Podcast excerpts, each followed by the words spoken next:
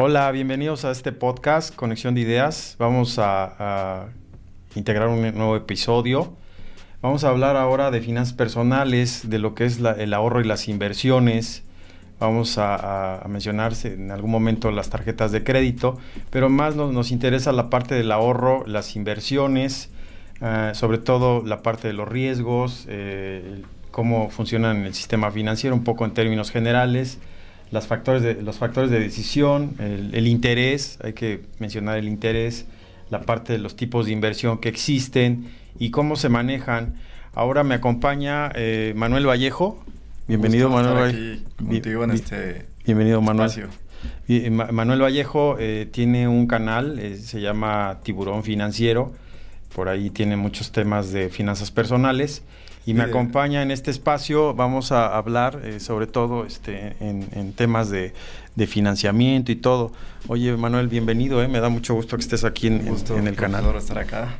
Profesor, dime, dime, este, ¿cómo me dices, bro, no? Eh, Efraín o algo así, ¿no? Sí, pues es un gusto estar aquí compartiendo este pequeño espacio para hablar un poco del, pues, de todo esto de finanzas personales, que pues, hoy en día es bastante importante ya que aparte en México, pues como que todavía no estamos preparados para este tipo de temas. Todavía mucha gente desconoce más que nada este tipo de temas. muy poca, cultura, ¿no? Cultura financiera, ¿no? Muy, muy poca gente está bien informada y tiene muy poca cultura del ahorro y de las inversiones, principalmente. Pero también otros temas como las tarjetas de crédito, por ejemplo, mucha gente no tiene idea de ni siquiera qué es una tasa de interés o de las comisiones que están cobrando. Sí, sí, sí, sí. sí. Sí, oye, este, pero me da gusto lo, que estás haciendo, incluso, eh, este, pues también esa generación de, de los de tus compañeros, ¿no? Como, como este. Estábamos perdidos, ¿no? No, no, no, de hecho, cuando yo, yo recuerdo cuando llegué, yo decía, bueno, estos, estos chavos, ¿qué onda, no? O sea, con, con mucho cariño, ¿eh? Incluso, este, el, el, el Oskis, ¿no? El, el Roger, tú, no me acuerdo quién más, y y más me, me, llama la atención porque ahora que nos hemos reunido, que bueno, alguna vez que nos reunimos, que falta reunirnos también, creo que eso... Pues, para fin de año, ¿no? falta celebrar también todo el trabajo. celebrar todo el, todo el esfuerzo de, un cierre de periodo. Pero fíjate, lo interesante es que veo cómo, cómo generan ingresos que están en dos trabajos, ¿no? El Oskis que está en uno y en otro, ¿no? Y moviendo este, sus finanzas, igual el Roger, ¿no? Y ahí invirtiendo. Tú también me imagino que estás en, en, tu firma de consultoría y haciendo proyectos. Está bien interesante. esta, este es un ejemplo, a mí se me hace interesante como un ejemplo para los chicos que, eh, sobre todo porque sí hay, sí hay opciones de, de generar ingresos, ¿no? Exactamente, sí. La verdad es que, pues, hoy en día es bastante complicado o únicamente concentrar tus ingresos en una fuente. En un trabajo formal, por ejemplo, en una empresa, pues a veces no alcanza pues los ingresos para cubrir los gastos que uno tiene o para ahorrar, porque también pues es muy importante tener el dinero para poder ahorrar, destinar cierta parte de tus ingresos para el ahorro. Y a veces pues pensamos que solamente de una fuente puedes este, obtener, pero la realidad es que no, es, es realidad que es complicado, es complejo diversificarte y buscar distintas fuentes, pero la realidad es que se puede.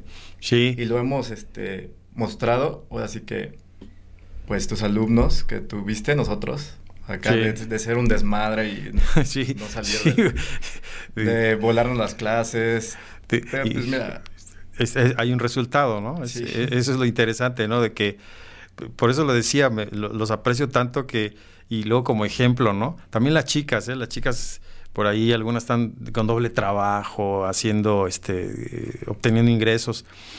Te digo, es bien interesante porque mm, hay una crisis o hay una situación así compleja en el, en el entorno, en el medio ambiente, y aún así hay ideas. O sea, ideas ah, eh, es que, eh, o sea, lo que pasa muchas veces a nuestra, bueno, a nuestras generaciones nuevas, pues a veces nos juzgan un poco, ¿no? De que somos como vale madres y que, pues que solamente estamos pensando como en viajar y en experiencias y así. Pero no, o sea, yo desde mi punto de vista, no, esto no, no es así al 100%, sino que más que nada lo que buscamos es una libertad financiera.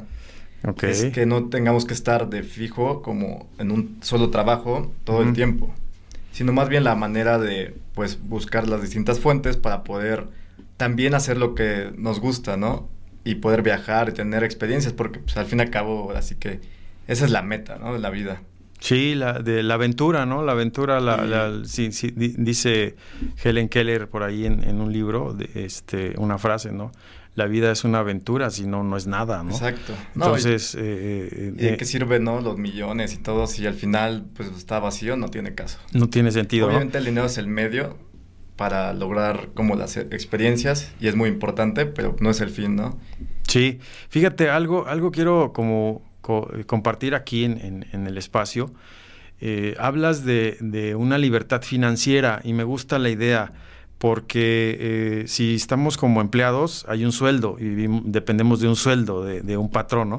Entonces si buscamos esos unos excedentes o lo que están haciendo de tener doble ingreso, ahora lo que hay que pensar es que esos ingresos invertirlos en un activo, en un activo que te genere un rendimiento fijo, ¿no?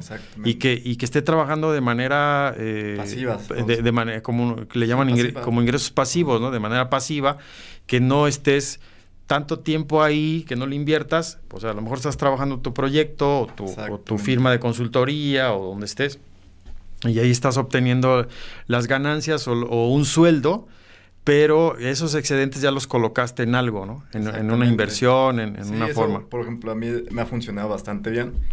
Digo, yo soy recién egresado de la universidad y tal vez mi sueldo no es tan alto. Digo, no me va mal, pero no es tan alto. Y me ha funcionado muy bien. con ese sueldo, pues ya tomar una parte. Tengo un ahorro que también va a un fondo de emergencia, porque pues también es importante siempre tener una parte para cualquier circunstancia no inesperada, porque hay que también estar preparados y tener una parte de tu ahorro en un fondo de emergencia. Yo, y si le cambiamos fondo de emergencia, a mí no como mentalmente no, no me gusta la idea. Soy, soy, como más constructivo, no sé, me, he vuelto desde un tiempo para acá las palabras así o los pensamientos y luego las palabras si las dices y las afirmas, por ejemplo, alguien que me diga, este, no sé, voy a pensar en, mi hermano, ¿no? Oye, préstame dinero, ¿no? Préstame, porque en ese momento no tengo efectivo, ¿no? Y me dice, no tengo dinero, y así ya me dice dos o tres veces, le, bueno, sí tienes dinero, o sea, No, no, tienes efectivo en ese momento. Exacto, exacto. A lo mejor yo lo que necesito es un efectivo. Entonces, lo que tendría que contestarme, eh, digamos, en el paradigma o en su mente, no decir no tengo dinero. No tengo efectivo en este momento. ¿Quieres? Te hago una transferencia, ¿no?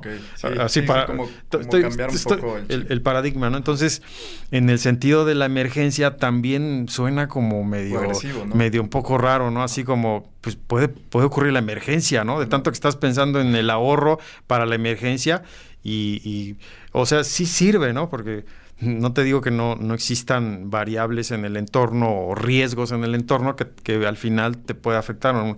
una cuestión de salud o una situación este, de accidente espontáneo, no lo sé sin embargo, creo que deberíamos de cambiar ese, ese es mi forma de pensar, ¿eh? y es, a, mí me, a, mí, a mí me va funcionando o me ha funcionado y a veces, aunque siento que, que me pasa una crisis en el momento, este, pero me siento que no, no, no tengo ese concepto, ¿no? Igual y puede funcionarle a alguien. Creo que podría ser un ahorro para vacaciones, un ahorro para diversión, un ahorro para el retiro, incluso, para en tu retiro, sí, que más que emergencia, no lo sé.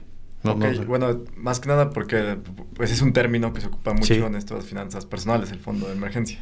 Eh, pero sí estoy de acuerdo que tal vez le podemos cambiar, ¿no? Un poco de otra forma para como no meterte como de lleno aunque sea como la palabra como negativo, ¿no? ajá, algo negativo. Sí.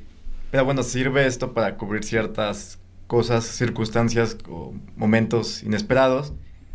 Y que, y bueno, esto se trata de tener el dinero más líquido, de la manera más líquida posible, pero que también no, no pierda valor en el tiempo, ¿no? Ya ves que por, por, motivos de la inflación, y más hoy en día que la inflación pues está en sus mayores máximos en 20 años. Sí. Este, pues es muy importante tener ese dinero Este, que, todavía no llega al dígito, ¿eh? Si hablamos de la historia de México. Mm, no, no, pero en los últimos 20 años, en el 2000 fue la última vez que alcanzó niveles más. subió, sí. Más altos que este, noviembre de este año. Entonces, bueno, lo importante es tenerlo en algunos instrumentos donde por lo menos este, cubra la inflación o y no pierda valor en el tiempo ese dinero. O por lo menos este, que pierda lo, mínimo, lo mínimo, ¿no? Que, bueno, se trata de que no pierda. Aquí, aquí ¿cómo, ¿cómo, podríamos explicar para, para que se comprenda? Es, eh, hablas de, ahorrar dinero donde al menos te paguen la inflación más puntos o, o, al, mínimo la inflación. Ejemplos de instrumentos. Eh, bueno, en este tema del, especialmente... Del ahorro, del, ahorro. Bueno, lo importante es no arriesgar tu dinero, obviamente de forma este, elevada, porque es para el ahorro, ¿no? Entonces aquí podría ser instrumentos como CETES, pues es el más conocido por ser el de menor riesgo. Y este instrumento, pues es el, va siempre en base al, a la tasa que establece el Banco de México, ¿no? Es eh, los certificados de la Tesorería de la Federación, ¿no? Los CETES. Pero hay otros que no son tan conocidos, que también ofrecen bastante seguridad. Por ejemplo, los UDIBONOS, que estos, de hecho, el fin de este instrumento es este, cubrir la inflación. Siempre ese instrumento va arriba de la inflación. El, el CETES también, ¿no? lleva unos puntos. El, el, CETES este, hoy en día está por debajo de la inflación. Ah, sí, pero, pero en algún momento sí tenía como un punto o dos puntos, sí, Exacto, de hecho es muy curioso porque yo recuerdo, pues ahí en la universidad, que veíamos en la materia de proyectos de inversión, ¿no? Que siempre comparábamos la la rentabilidad de una empresa, ¿no? En un, de un proyecto ah, debía ser... Usaban la tasa de referencia. Usaban la tasa de referencia. Y la TIR siempre debe ser mayor a la tasa de referencia, ¿no? Porque estás asumiendo, estás asumiendo un riesgo al, establecer un proyecto. Entonces, pues debes de, de tener mayor rendimiento a CETES, a esta tasa de, referencia. Entonces, pues sí, me acuerdo que en esa época, que era aproximadamente 2018, eh, la tasa de CETES estaba aproximadamente entre 7.5 y 8%. Ok, ok. Que era bastante bueno, porque en ese momento teníamos una inflación del 3% aproximadamente. Sí, los puntos, si saca la diferencia. entonces, la verdad era bastante buena inversión, o bastante... Es más, se consideraba ya hasta de cierta forma una inversión tener tu dinero en CETES porque te está dando buenos rendimientos. Si lo, si lo lleváramos así como, como un, análisis cuantitativo, diríamos el CETES si está arriba de la inflación, o sea, tiene este ejemplo que, dijiste del 7 versus el 3, que era la inflación, ahí hay cuatro puntos de diferencia. Exacto. O sea, al menos eh, si te pagan, si te pagan la inflación, que sería el 3%, te están dando no te están dando realmente nada, ¿no? O sea, te están dando nada más que, que no, que tu dinero no pierda poder adquisitivo, ¿no? Exactamente. O sea, ¿qué, es ese poder adquisitivo? Que si tienes ahorita 10 mil pesos el día de hoy, eh, en, un futuro no, no es lo mismo, no te puedes comprar lo mismo con ese dinero. Exactamente. ¿Estamos bien ahí? Sí, sí, exactamente. Entonces, si hablamos de un, un, 3% eh, y le aumentamos los 4 puntos, ya sería un 7%. La ganancia, digamos, de, de ese... La ganancia real. La ganancia real sería el 4%. ¿no? Exactamente. ¿Estamos bien? Sí, digo, hay, hay algunas otras cuestiones como el tema del impuesto, pero bueno, no lo vamos a profundizar. El, interés real se le llamaría, ¿no? Exacto. Pero eh, sí, básicamente, así para, para entenderlo rápidamente, si se trata de eso, entonces... Aunque, aunque el impuesto no, no le veo, este, no mencionarlo, es el impuesto de la renta. O sea, ah, eh, se, Le, se le, eh, en, la ley del impuesto a la renta hay un capítulo de los intereses y hay una forma de calcularlo. Entonces, no hay, no es tan tan significativo, digamos, ¿no? En, este sentido. Sí, de hecho, la tasa de, este año fue del 0.97% y es bastante, bastante baja. No llega ni al punto. El próximo año va, a bajar aún más. No recuerdo exactamente cuánto, pero por el tema de lo mismo que estamos teniendo inflaciones bastante altas, van a bajar más los impuestos. Bueno, recordemos que también es una retención, este, únicamente ya en la anual se hace el ajuste y te puede dar a favor o... Sí, porque es como si, si, hicieras el pago, el pago provisional de tus rendimientos, ¿no? Este, ¿cuánto hubo de rendimientos? Ah, ahí, ahí repercute ese impuesto y lo retiene la institución financiera. Entonces, cuando si, si, eres empresario o tienes una empresa, esos intereses que ese impuesto que pagas de esos intereses son retenciones y los los, los disminuyes de tus pagos provisionales. En, pagos provisionales y si no en la anual, ¿no? Tienes, tienes ese beneficio. Exacto. Eh, bueno, regresando al tema de sí, los UDIBONOS es una excelente pues opción. El problema de los UDIBONOS es que si tú lo que buscas es un instrumento donde necesitas la liquidez, por ejemplo, pues la verdad es que el, mínimo de inversión para Udibono es de tres años. Ya. Y es, pues sí es bastante tiempo. A pesar de que te va a ayudar mucho para que, pues el dinero no te va a ayudar, no va a perder valor en el tiempo por la inflación, pero pues vas a tener que esperar tres años, entonces ah, depende de lo que tú busques, pero podría no convenirte, ¿no? Es, esa, es una inversión, un ahorro a largo plazo, podríamos considerarlo Exacto, Es, una, es una inversión a largo plazo, a diferencia de CETES, que ahora sí que en CETES pues estamos a 20, hay CETES a 28 días, CETES a un año, etcétera, entonces ahí hay de corto plazo a largo plazo. Según los plazos. Ahora, cuando hablas de UDIBONOS, ahí se me hace interesante, es una conversión del, de la moneda a UDIs. ¿Sí, sí estamos bien ahí? UDI, eh, UDI, bonos. O, no tiene nada que ver con eso. Sí tiene que ver la UDI ahí.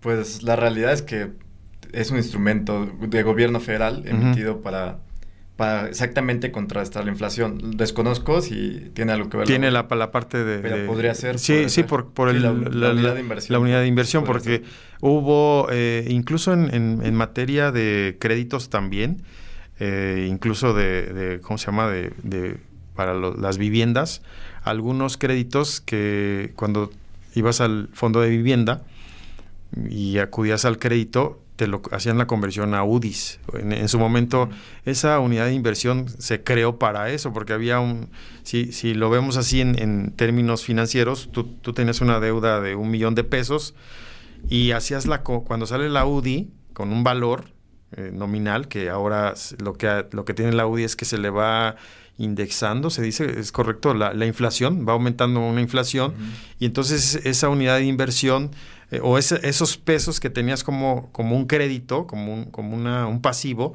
hacías la conversión a UDI, entonces te, lo, te convertían ese pasivo en UDIs. Ajá. Estoy hablando de una deuda. En este sentido, en, en, los bonos o en este instrumento, también eh, estoy pensando que va, va en esa conversión. Ajá, va, en ese sentido. ¿Qué, otros instrumentos de, ahorro, este, Vallejo? ¿Te eh, acuerdas? Por ejemplo, también uno que podría ser es, los pagarés bancarios. Es un. También es un instrumento de tasa fija. Con tasa fija, pues me refiero a que se pacta la tasa antes de la inversión, ¿no? Eh, y los pagarés bancarios, eh, lo que sí es que difícilmente vas a encontrar alguno hoy en día que vaya este, que sea mayor la tasa a la inflación. Eh, y de hecho, pues los bancos comúnmente manejan unas tasas de interés muy, muy bajas. Pero esto es un tema que pues, la gente a veces no desconoce. Desconoce más bien. Y a veces solamente por ver que tu dinero va a generar, no sé, hasta en la misma aplicación móvil, no sé si has visto de un banco, de X banco, te aparece como dinero creciente o algo, algo así. Ah y tú metes tu dinero a, cualquier producto que tenga el banco, ¿no? Puede ser un pagadel, eh, etcétera, una, un fondo de ahorro. Metes tu dinero, este dinero no va a crecer. La realidad es que seguirá, normalmente va a perder valor en el tiempo, porque la tasa es mucho menor, de hecho es muy baja. Pagares bancarios hay del 3%. O sea, no va, ni la inflación ahorita. exacto, y ya cuando tú le restas la inflación estás teniendo una tasa. Pero, debería existir una regulación, ¿no? Para, porque ya si hay una inflación, debe, por eso entonces están frenando y por eso dicen, vienen los riesgos porque van a aumentar las tasas de interés. Un poco para, para revisar lo de, la, de los sudibonos, sí, fueron creados en, en el año 96, son los bonos de desarrollo del gobierno federal y sí, como dice, se llaman udibonos. Sí, son, son instrumentos de inversión que protegen el, al tenedor ante cambios inesperados en la tasa de inflación. Sí tiene que, sí tiene que ver con, con, las con las este, UDIs. es un es un instrumento interesante, pero para largo plazo. Podría ser en el caso, no sé, de una empresa que podría tener cierta inversión en, en este instrumento. O, una, persona, física. Una persona, pues también que, lo que busque es un ahorro a largo plazo, que no sea destinado a emergencia, bueno, ajá, emergencia, sino más bien un ahorro a largo plazo para un objetivo muy específico, no sé, que tú te propones abrir un negocio y pero un negocio o un emprendimiento pues grande, entonces eso lo puedes tener ahorrado en este instrumento financiero y va a estar bastante seguro. Sí, muy bien. Fíjate, eh, algo interesante también que, se me hace que, la audiencia debe saber que, hay una regulación, de, hay un sistema financiero y, todo tiene una regulación. Eh, incluso la, eh, más adelante hablamos un poco de las criptomonedas, pero viene una regulación, o sea, viene detrás, hay una regulación que, es, que depende de la Secretaría de Crédito Público como máxima, y luego viene, eh, está el Banco de México paralelo, que es, también se encarga de hacer regulaciones, y vienen todas las comisiones, Comisión Nacional Bancaria de Valores, comisión, la Comisión este, de Seguros y Fianzas, la, la CONSAR, también ahí está la del, del retiro, y luego de ahí viene toda la, regulación. Perdón, ibas a decir algo. Exacto. Este, esto es pues bastante interesante por, en este tema de las inversiones y el ahorro y etcétera.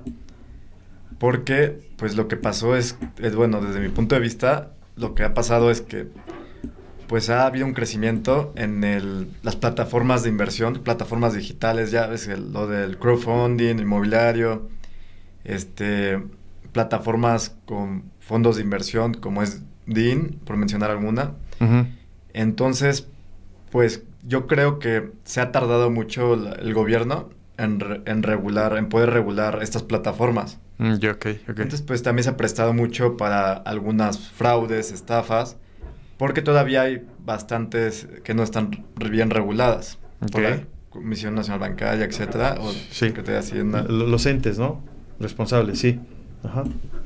Entonces, yo creo que en los próximos años se vienen las regulaciones fuertes, incluyendo las criptomonedas.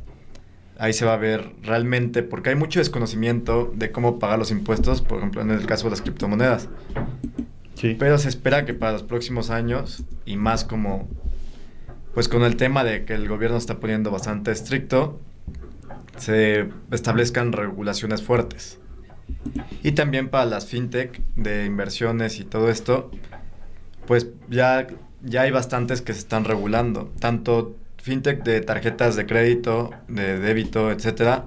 Porque hace, no sé, unos cuatro o cinco años había muchas tarjetas que no, ah, pues no estaban reguladas. No, no estaban bien reguladas. Y hoy en día las fintech que operan en México ya están bastante reguladas. De hecho, hay algunas, de, apenas recientemente recuerdo una, no, el nombre no recuerdo, pero este año hubo una que, los, que la obligaron a, cerrar porque no estaba cumpliendo con las regulaciones y estaba haciendo, eh, aceptando pagos de criptomonedas en la tarjeta. O sea, entonces... Se prestaba un fraude, ¿no? a un riesgo de fraude. Exacto, a evadir impuestos, etcétera. Y también, este, pues era un, un riesgo y ya, ya le llamaban la atención y no hicieron los cambios pertinentes por las regulaciones y terminaron por la, la empresa cerrarla. Sí, en, en, el 2018 salió una ley que ya está ahí eh, eh, vigente para México, que es la ley para regular las instituciones de tecnología financiera. La ley FinTech. La, ley FinTech. Esa es, aunque habría que analizarla y eso es lo que, bien lo mencionas, viene muy fuerte para los próximos años como pues los negocios ya se van a tecnologías, bien lo dijiste, en plataformas, hay muchas operaciones, no sé, yo le, incluso por ahí hablamos con, un amigo de, los algoritmos, pero cómo están utilizando la inteligencia artificial. Y es, es exactamente lo que ha pasado. Los cambios tecnológicos han ido pues a velocidades este, muy altas, muy aceleradas. Entonces a veces las regulaciones pues tardan en llegar, ¿no? Y pues también mm, pues somos un país no desarrollado.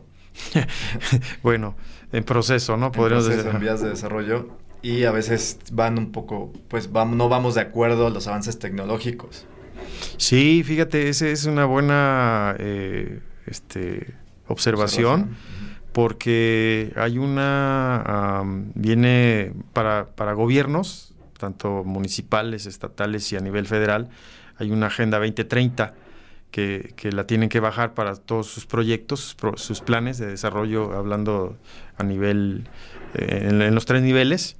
Y, desde ahí viene eh, la importancia de la, del gobierno digital. Ya venía desde atrás, ¿no? desde la, eh, la OMC, que, que son las instituciones a nivel mundial que recomiendan. Y, incluso eh, se, ha hablado mucho del, del, gobierno digital o de digitalizar todo.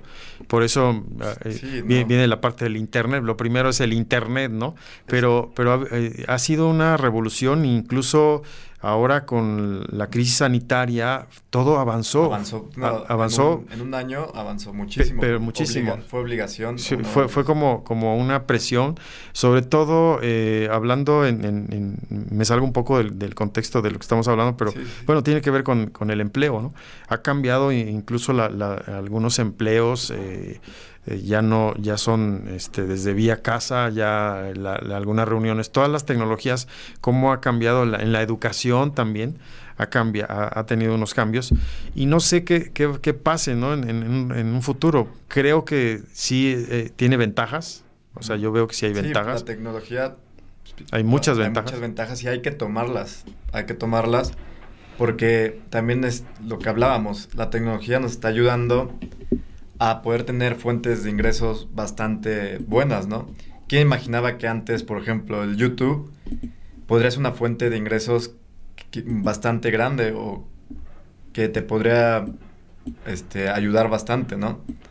Antes no se pensaba esto y a veces hasta las nuevas, más bien a las viejas generaciones, como que se les cuesta entender un poco de que se puede ganar dinero por internet o por, por las tecnologías, como que... Sí, sí, sí, sí, sí. De hecho... Eh, Tú lo sabrás con tu canal. monetizar, ¿no? Eh, te refieres que, que, ahora se habla el término de monetizar. Sí. Monetizar y buscar las formas de monetizar incluso los servicios. Eh, el, capacitación, podría ser la capacitación. Pero lo, lo, interesante de lo que mencionas es que, por ejemplo, el caso de nosotros, que contamos con un canal de YouTube, eh, no solamente son los ingresos que vamos a obtener por, por el canal, ¿no? Que nos está pagando YouTube por los anuncios. Sino que lo interesante es que vas enlazando todo, ¿no? O sea, vas enlazando, eh, por ejemplo, en mi caso, pongo un ejemplo muy exacto, eh, que yo obteniendo esa ventaja de que llego a cierto público, puedo referenciar personas de diferentes productos financieros. Ellos obtienen cierto beneficio por por utilizar esa invitación, en ya sea en una tarjeta de crédito, etcétera, y ellos reciben pues un, un beneficio y obviamente yo también recibo un beneficio. Entonces me he dado cuenta que ah, pues se vuelve un ingreso, tal vez no va a ser para siempre, porque estas invitaciones, por ejemplo, son momentáneas, son ofertas que sacan las empresas, pero se vuelven unos ingresos interesantes como en ese momento. O también el caso de que puedes dar asesorías privadas, cobrar por, ese, por esa asesoría, utilizando la ventaja del canal de YouTube, que vas a llegar a muchas personas. Te van conociendo, ¿no? Te van conociendo y ya como experto en... en mi caso, pues puedo dar doy asesorías por en estos temas, en este tipo de temas, y obviamente esto lo cobras aparte. Sí. En tu caso, tú podrías hacer una consultoría, lo podrías este, aprovechar tu canal para esto. Entonces es la, gran ventaja que yo le veo a los avances tecnológicos. Sí, un, poco eh, eh, estás hablando de la parte de la, del, ingreso, de una fuente de ingreso. Eh, me, gusta, me gusta esa relación. Lo que sí tendríamos que pensar en, crear contenidos que generen valor. Exactamente. Que, generen valor para que aparte que te guste, ¿no? Yo, yo siempre lo digo, lo que, lo, que hagas que te guste, eh, y igual este lo hagas con gusto y, ayudes a, ciertos a, ciertas personas. Sí, eso, es bastante interesante y desde mi punto de vista es lo que se debía hacer dejar de digo esto ya es como un poco personal no el tema pero dejar de hacer contenido basura que a veces digo sí se vale entretenerse así Pero sí, luego ves unas cosas que ves, no sé, Güey, ¿qué dos, es eso? millones, dos millones de vistas y de que exponiendo los infieles y cosas que dices, Güey, güey. pero es, es, es, es una, es como decía hace un rato, este, eh, bueno, lo que nos explicaba el ingeniero, ¿no? De, de la línea, ¿no? A ver, ves la necesidad, ¿no? En, en creativo, ¿no? De ahí sale, ¿no? Es, es un, ve el los pecados, ¿qué? Capitales, ¿no? Algo así. Entonces, yo lo que lo traduzco a, a revisar, fíjate, a revisar necesidades, o sea, qué, qué necesidad, qué necesidades hay o qué existen o problemáticas y con eso generas El ingreso. eh, el- eh, generas, no, el- tu producto, Ah, tu contenido. Ah, bueno, sí, sí. O sea, ¿qué necesidad existe, no? Entonces tú generas tu contenido y e igual, este, pues vas a tener un chorro de seguidores, ¿no? Hay una necesidad de eso, ¿no? De estar Sí. de Sí, curioso. somos una cultura que nos gusta ese tipo de contenido. Pero bueno, desde el punto de vista, digo, hay gente que gana muchísimo dinero haciendo ese tipo de contenido y así. Pero, pues desde mi punto de vista, qué mejor que, aparte de obtener ingresos, ayudar a la gente con temas que son sumamente desconocidos, porque es una realidad de que todos estos temas financieros, en tu caso que son, pues, temas más financieros enfocados a, a empresas, Ujú, ujú.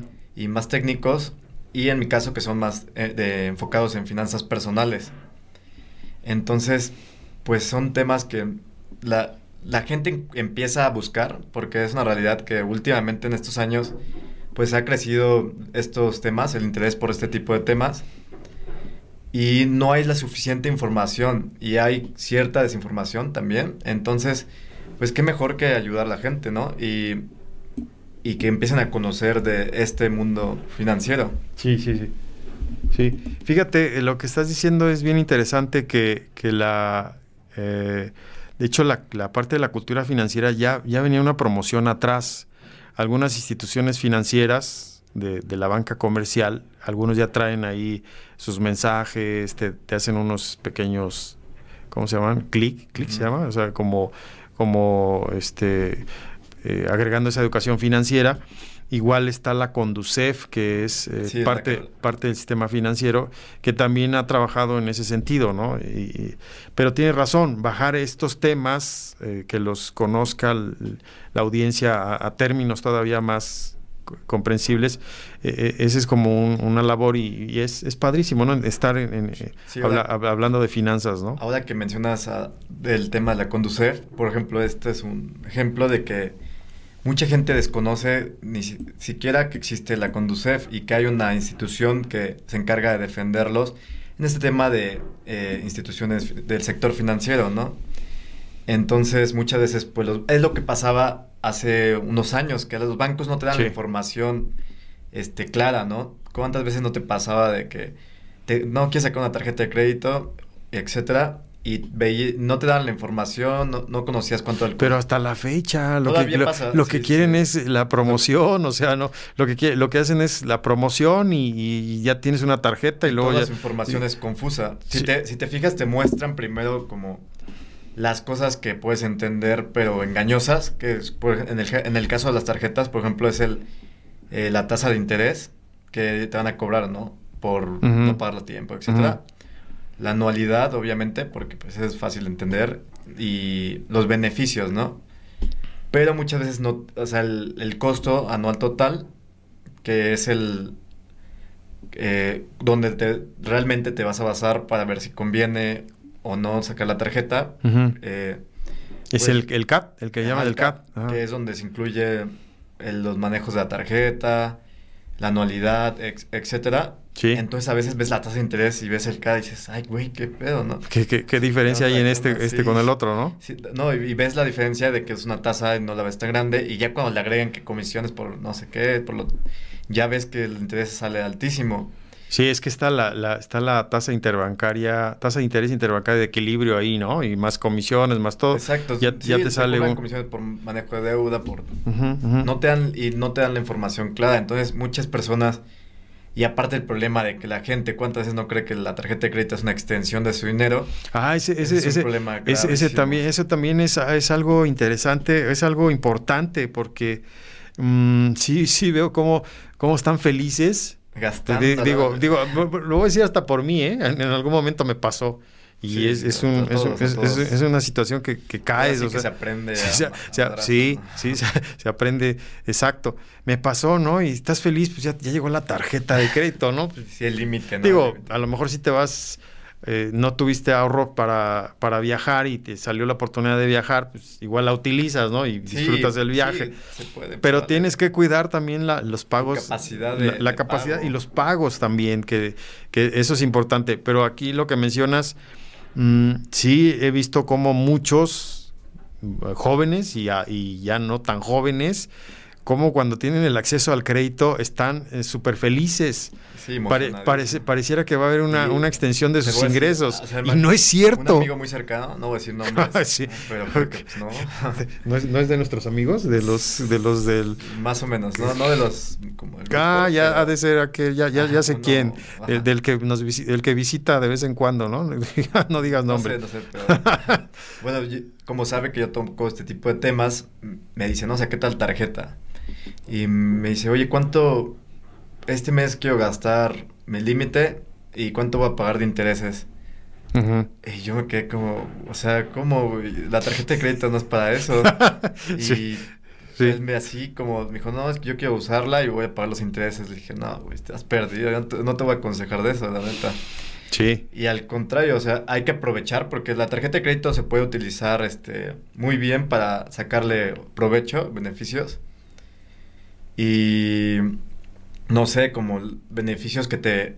Pues es importante siempre comparar una tarjeta con otra, ¿no? Y ahora que hoy en día existen, aparte de las tarjetas típicas bancarias, las tarjetas de fintech, que curiosamente la segunda tarjeta más emitida en el país actualmente es de una fintech. Sí. Eso es muy bueno porque le han metido presión a los bancos, ya que estas sí, han mostrado la información mucho más transparente, han quitado un poco la burocracia entonces los bancos ya quieren competir con ellas. No sé si estás fijado que ya los trámites de muchos bancos es también de manera virtual.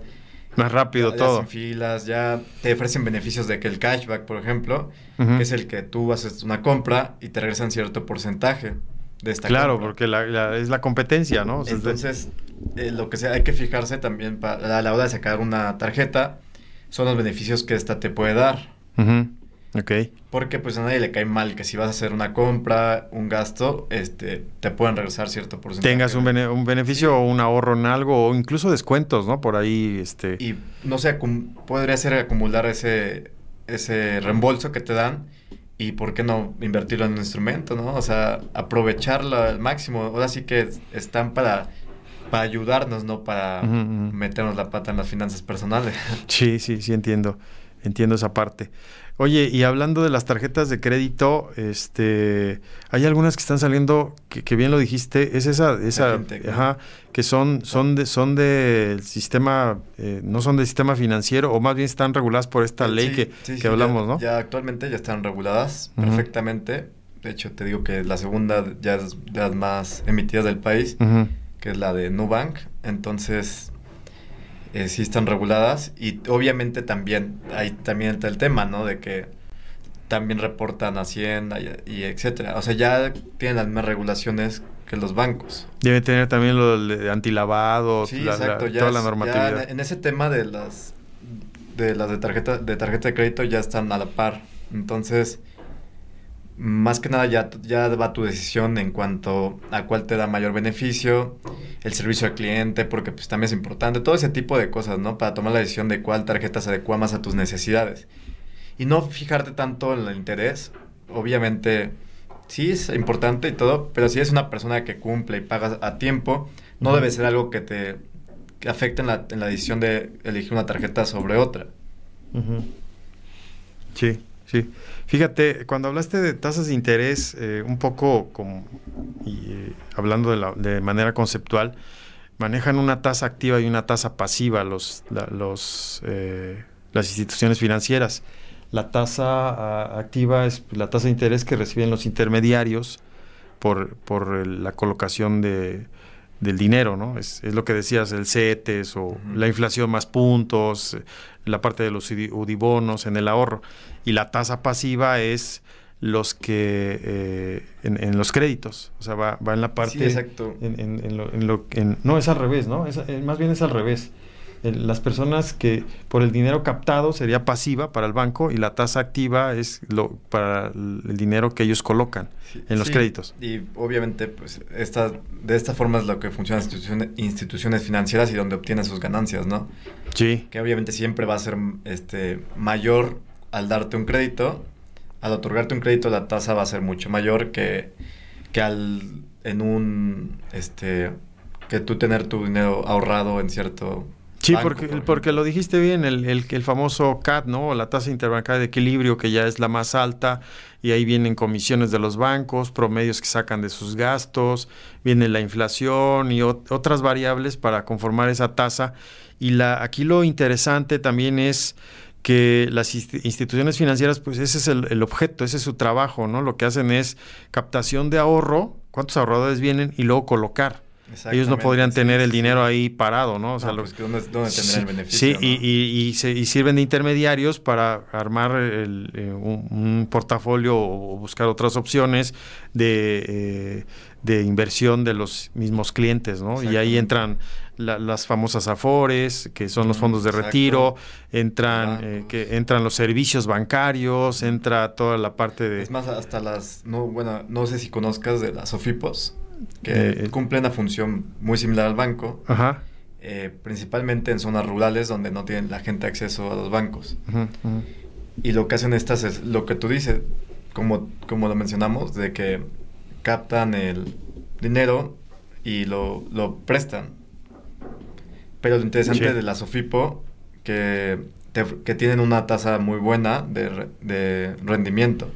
Es decir, si tú decides eh, invertir tu dinero en, este, en la Sofipo, te van a estar dando un rendimiento bastante alto, que regresamos al tema de que este rendimiento, actualmente las Sofipos, este, la mayoría te están ofreciendo un rendimiento mayor al de la inflación.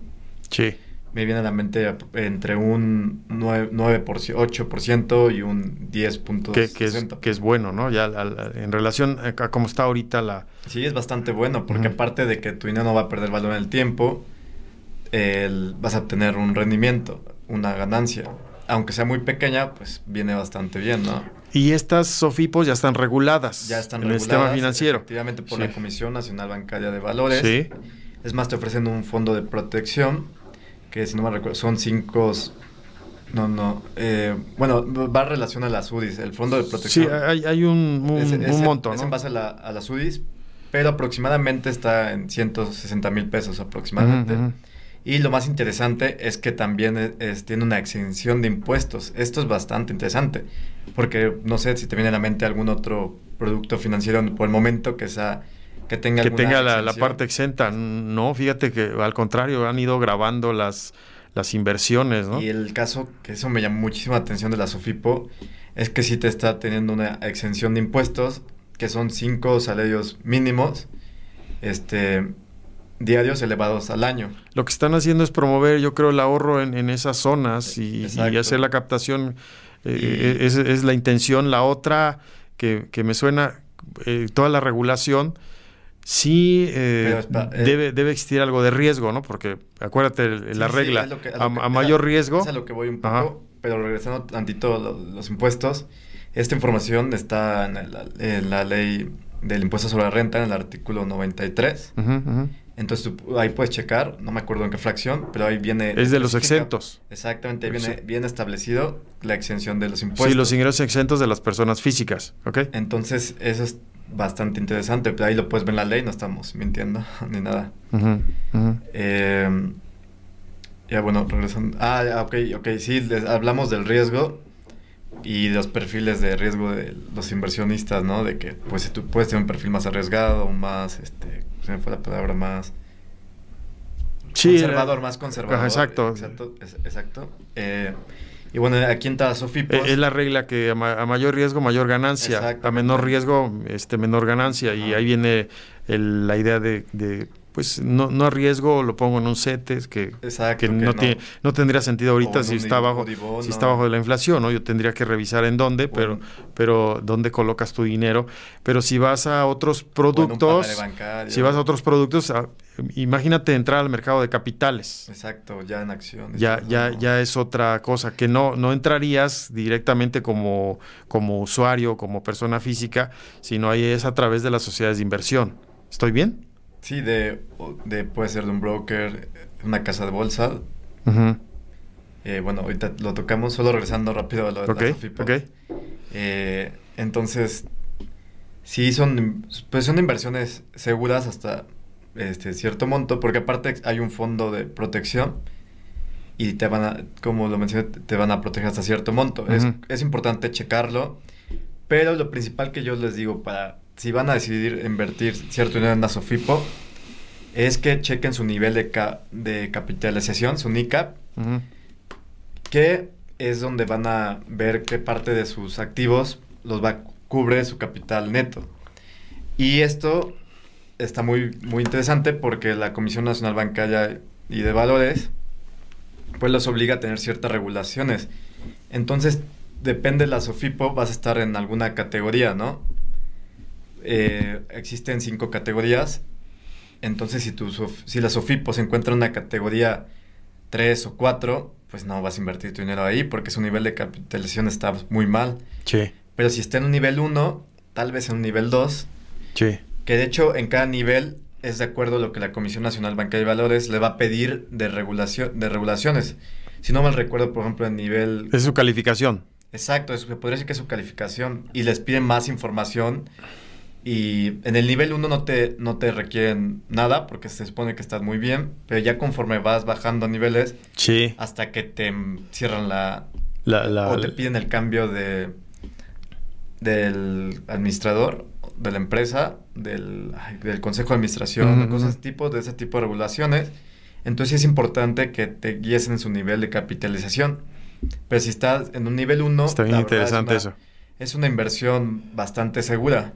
O sea, e- esa es una recomendación. Entonces, Sí. cuando veas una Sofipo nivel 1, y este, ¿cuánto está dando? una ¿Cuánto te está? super, supertasas, por ejemplo. así Ajá, se ta- llama. te- ¿Cuánto te está dando de rendimiento? Ese es, es un, eh, hay menos riesgo. Exactamente. En- y también otra forma, pues, de respaldar un o sea, de no arriesgar tanto, es hacer inversiones, porque la Sofipo te da también opciones a plazos, Ok. de que un mes, a un año, a tres meses, seis meses. Bien, muy bien. Entonces, esto es importante porque tal vez si tú decides invertir en la Sofipo, se me viene a un nivel 2, que ahorita hay una que se llama Finsus, que, que creo que recientemente bajó a nivel 2. Pues tal- to- todavía su tasa es muy interesante. Eh, al año, o, o sea, a- si le inviertes un año es de 10.60. Pero si tú tienes, no tiene, no quieres arriesgar y, y investigas bien de la, pues de sus números, porque aparte estas Sofipos tienen la obligación de sacar sus reportes financieros y tú ya puedes sacar algunos otros. Los, eh, Este, publica, los, los- los publican en su página Exacto, tienen la obligación. como, tienen la como, obligación. como la- las instituciones financieras. o sea, Exacto, está, estar reguladas, tienen la Sí. información y tú ya puedes sacar otro tipo de, de indicadores eh, no, financieros. no publican su riesgo. Porque cuando tú Mm. entras a revisar No, en alguna en alguna sociedad de inversión este y, y quieres ver las, las acciones las acciones eh, me refiero a las empresas que están cotizando en la bolsa de valores tú ves las acciones y ves todo un análisis incluso un histórico y, y identificas Mm, ahí también sí. el riesgo y te dicen el re- te dan como una predicción del riesgo Sí, exacto, pero no porque es, es- este distinto este tipo de inversión. Este es un aparte este es una este mercado es de eh, de deuda y el, el otro la- las acciones son de capital. de ¿no? capital sí hay una Son- diferencia Y también cambia de que eh, las SOFIPOS y pagues bancarios, este, etcétera, son este, tasa, inversiones a tasa fija. Se pacta la tasa, es- eso yo creo que es lo principal.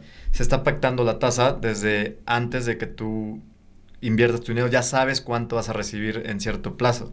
Con la ¿Cuánto? Sofipo Con la SOFIPO y con todas las inversiones de tasa fija. ah, ok ok Y la, la, aquí en la tasa variable, que ahorita se me viene en alguna mente, como dice las acciones, el mercado de, eh, ajá, el mercado las de capitales y eso, pues como va variando y... sí hay, una fluctuación ajá. Exacto, por eso te dan todo este tipo de indicadores porque esa tasa variable.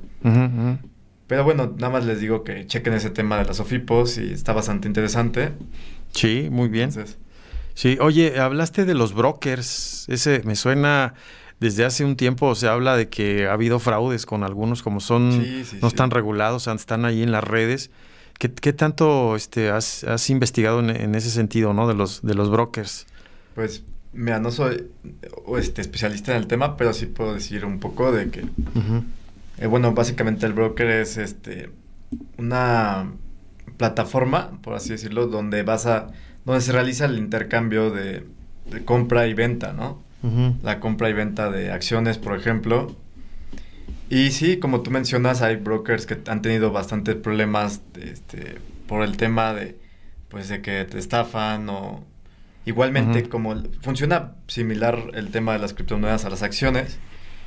Y en el caso, yo, yo tuve una muy mala experiencia con un... ¿Tu personal? plataforma de criptomonedas. ¿En, tu caso? Exacto. Ah. Que no pues no sé si no tenía adecuadamente la, eh, la protección, pero pues me hackearon mi cuenta y me robaron mis criptomonedas.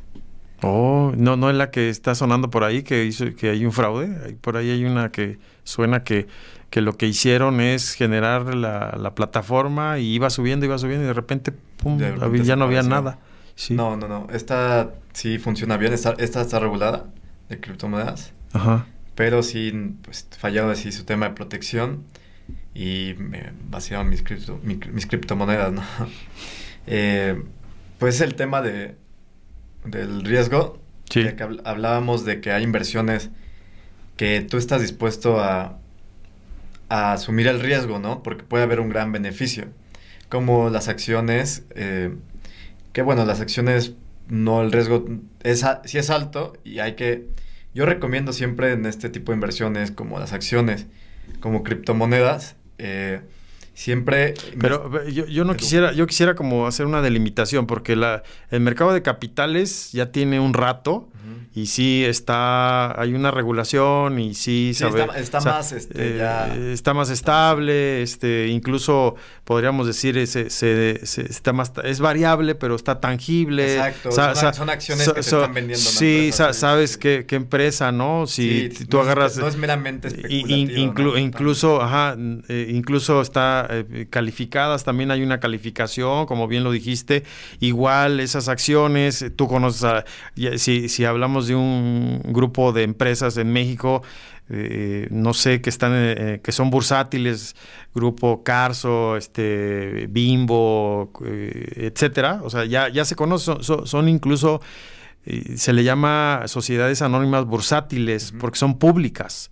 Se, se, consideran en materia financiera, podríamos decir que son empresas públicas. Nada que ver con el sector gubernamental, pero con, las, con la administración pública, ¿no? Pero sí, cuando hablamos en materia financiera, es, son, son empresas públicas porque todo lo publican, lo, están obligados a publicarlos en la, en la bolsa, en la, en la, en la bolsa mexicana de valores o en, las bolsas eh, internacionales, y entonces hay menos riesgo, o sí, sí existe el riesgo, existe el riesgo, pero no hay esa especulación y hay toda una normatividad. ¿Sí me explico? Entonces, me gustaría delimitar porque cuando hablamos de criptomonedas, de manera específica, esto es nuevo y ahí... Es, algo que todavía se Exacto, y ahí es donde me, un poquito, igual y podemos preparar un, un, tema para... Porque por, el tiempo, y hablamos de criptomonedas. Sí, porque aparte, pues se viene el boom, todavía... Me gustaría... está creciendo bastante este tema de las criptomonedas, pero todavía hay mucha desconfianza, ¿no? Por lo mismo que dices que todavía no hay las regulaciones adecuadas, ni siquiera en temas de impuestos. Entonces, sí, lo podemos, aquí cerramos. Me gustaría incluso tu experiencia, no sabía, fíjate, yo no sabía que te había pasado eso. Y le pasó también a, allá al, a, aquel compadre que también andaba metido en eso, que ya, ya lo veo así como empresario cuando llega a las reuniones, ¿no? Con su celular, pagando todo vía celular, todo virtual y no, no, Pero me da gusto, ¿eh? Me, da gusto cómo llega con su carrazo y se baja y unas vacaciones y por ahí le mandamos saludos a, los, a los amigos. Un saludo a Oscar Sí, este, fíjate lo interesante que, me está diciendo, hacemos un, espacio para criptomonedas que, entendemos que es un tipo de inversión, es alto, de alto riesgo, altísimo, altísimo riesgo. México está en un proceso yo diría un proceso de aprendizaje con, con su ley. Igual eh, eh, hay un dilema porque algunos dicen que son apuestas, ah, como si fuera de casino. por, ahí se habla. Ah, ok, ok. sí he escuchado mucho ese tema. Dicen, yo no, yo no invierto en criptomonedas porque es como meter tu dinero a un casino.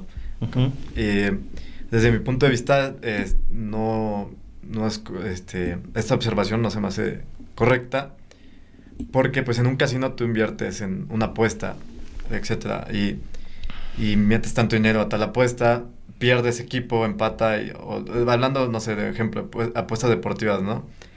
Y ya pierdes total, la totalidad de ese dinero. O sea, ya se convierte, ya se refleja en una pérdida. Sí. En una criptomoneda, tú puedes comprar en un punto alto. pues no es correcto, no siempre hay que comprar en puntos bajos, pero si tú compras en un punto alto, donde esta moneda estaba a un precio muy alto y pon tú que la moneda caiga bastante, no sé, a la mitad de su valor, pero pasan, eh, pasan los años o meses, etcétera, y tú esa criptomoneda no la tocas. O sea, ves que tu wallet en tu cartera pues, estás así angustiado. Oye, ¿no te da ansiedad estar viendo? Es, que ese problema también yo creo que no es para todo tipo de personas, ¿no? Pero bueno, o sea, imagínate, ahí entra la psicología del dinero, ¿no? O sea, bueno, síguele, perdón. Pero ya, pues, mientras tú esa criptomoneda no la vendas, no se va a reflejar, no se va a convertir, no se va a transformar en una pérdida. Entonces esto, pues, es bastante interesante porque tú puedes esperar a que ese, ese valor de la criptomoneda vuelva a subir y ahora sí vender en un punto mucho más alto. Sí. Obviamente está el riesgo de que sea un proyecto de criptomoneda que pueda ser una estafa, eso también ya, y lo vamos a profundizar en el tema. Sí. Pero también está ese riesgo, ¿no? O de que esa moneda nunca recupere el valor. Pero definitivamente no es lo mismo con un casino, eso sí.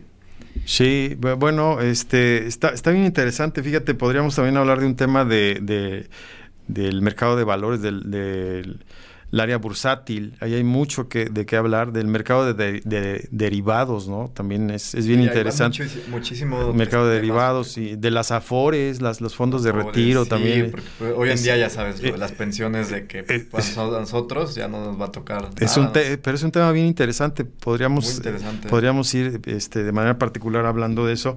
Y fíjate, eh, ya para ir como cerrando esta conversación que la verdad es que se, se, fue bien rápido el tiempo. Sí, sí, sí, yo está, seguir está, está, padre, ¿no? Podríamos. De hecho, hay unos, hay unos podcasts.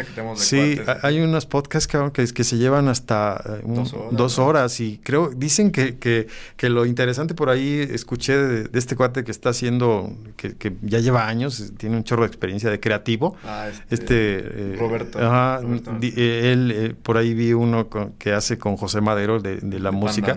Sí, está cabrón, ¿eh? Porque dice que, que, que los podcasts, que, que, donde empieza lo bueno es a la hora.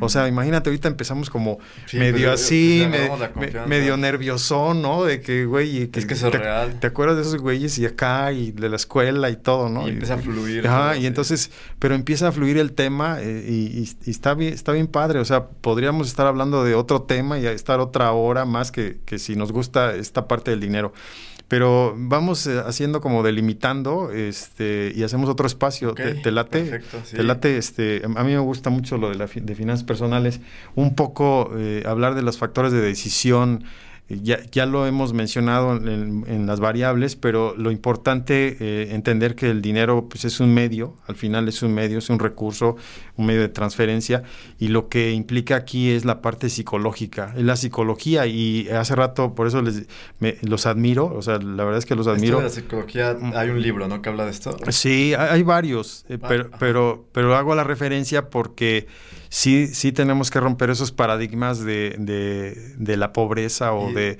o de pensar que no se puede hacer, eh, obtener fuentes. Ya, de hecho, nada rápido como comentario, estaba leyendo de este tema de psicología de dinero, no recuerdo el autor del libro, pero mencionaba que había una persona que trabajó 20 años lavando los pisos de una universidad y él invirtió su dinero en, en este mercado de capitales, en acciones. Sí y dejó 8 millones de pesos de herencia, 2 millones para sus hijos y 6 millones este, para ayudar a la gente. Muy interesante. Y había otro caso de un egresado de Harvard. Pero dejó la herencia, dejó la herencia porque se peló para no, se murió, sí se murió. Ah, se peló para el otro pero mundo. imagínate, de todo el tiempo, toda su vida este, vivió de lavar precios, pero hizo dinero de, con el mercado de capitales. Ah, ok. Y la, lo con, hace el contraste con una persona que estudió en Harvard y que le iba muy bien económicamente, pero nunca, nunca vio más allá. Entonces solamente estuvo como en su trabajo fijo y llegó el momento de que se retiró joven porque pues le iba muy bien y hubo una, no recuerdo cuál, de, cuál este, crisis fue, pero entró, hubo una crisis y tuvo que vender todas sus propiedades y todo y se quedó en la calle. En, la, en, la, en la, pobreza, digamos. Sí. Eh, fíjate, está bien interesante porque mm, con respecto a, los profesores que, que son, son, colegas, a veces nosotros tenemos como las metodologías, traemos todas las técnicas y, no creamos, hay, hay, falta la creatividad porque, porque incluso me, me, gustó lo que dijiste, ¿no? Este doctorado, maestría, no sé, todos sus estudios y al final, ¿dónde está el negocio? ¿Qué ha generado de negocio? Y, esa es una comparación también con, con los grandes empresarios que, que, no necesariamente, y no, y no quiere decir, porque también eso es importante, no quiere decir que no estudian, ¿eh? No, no, no, estudian, e incluso estudian más que, que, que, el que está estudiando en Harvard. Lo que, lo que pasa que, que están viviendo, están viviendo la experiencia, viven la experiencia se, arriesgan y, y, y, la práctica. Se arriesgan a, a pues equivocarse, ¿no? Y, tal vez no le sale la primera, no le sale la segunda. Es que por ahí hay unas variables, es la innovación, la creatividad, la creatividad la que requieres, este, obviamente las decisiones y, la parte de, construir, o sea, son como elementos. Ahora le podríamos agregar las tecnologías, ¿no? Y ver todas esas opciones. Bueno, pues este, pues, este tema lo podemos tocar a fondo en otro espacio. Muy bien. Bien. Este, pues la verdad, un gusto estar acá, este, poder echar esta plática amena y... Sí, pues, para, la otra, para la otra nos traemos una cervecita o algo, ¿no? para, para... digo, no, no, no estamos promoviendo que, que, pero para la sed y todo, está, pues, estaría bien una cervecita. sí, para que esté, esté padre. Pues, la verdad la pasé muy bien, la, la, pasé muy bien en este espacio y pues te deseo mucho éxito en, este proyecto. Gracias Vallejo. Y proyectos. vamos a seguir como como viendo este, estos asuntos. Este, gracias a, todos los que nos escucharon, los que nos ven. Gracias. Eh, nos vemos en otro episodio más adelante. Nos vemos. Hasta pronto.